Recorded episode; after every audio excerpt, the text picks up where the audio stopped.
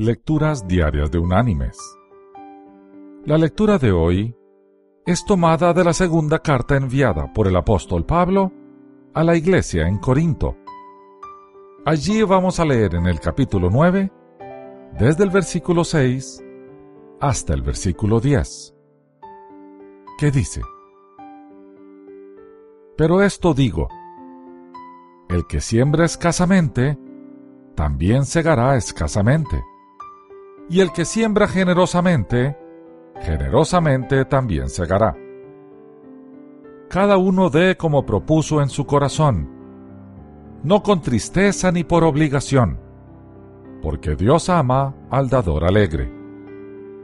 Y poderoso es Dios para hacer que abunde en vosotros toda gracia, a fin de que, teniendo siempre en todas las cosas todo lo necesario, abundéis para toda buena obra. Como está escrito, repartió, dio a los pobres, su justicia permanece para siempre.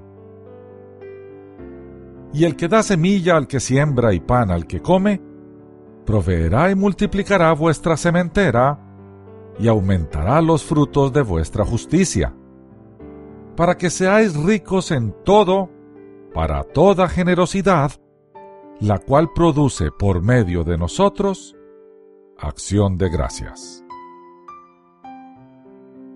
Y la reflexión de este día se llama El cerdito del Señor.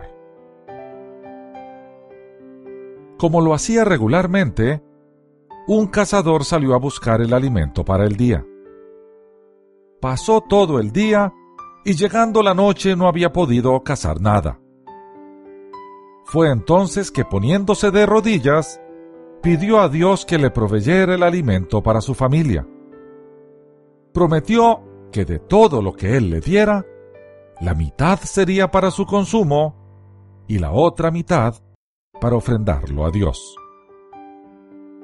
No pasaron veinte minutos y la trampa que puso atrapó dos cerditos.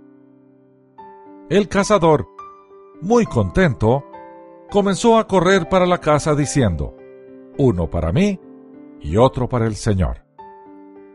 De repente tropieza y uno de los cerdos se le escapa.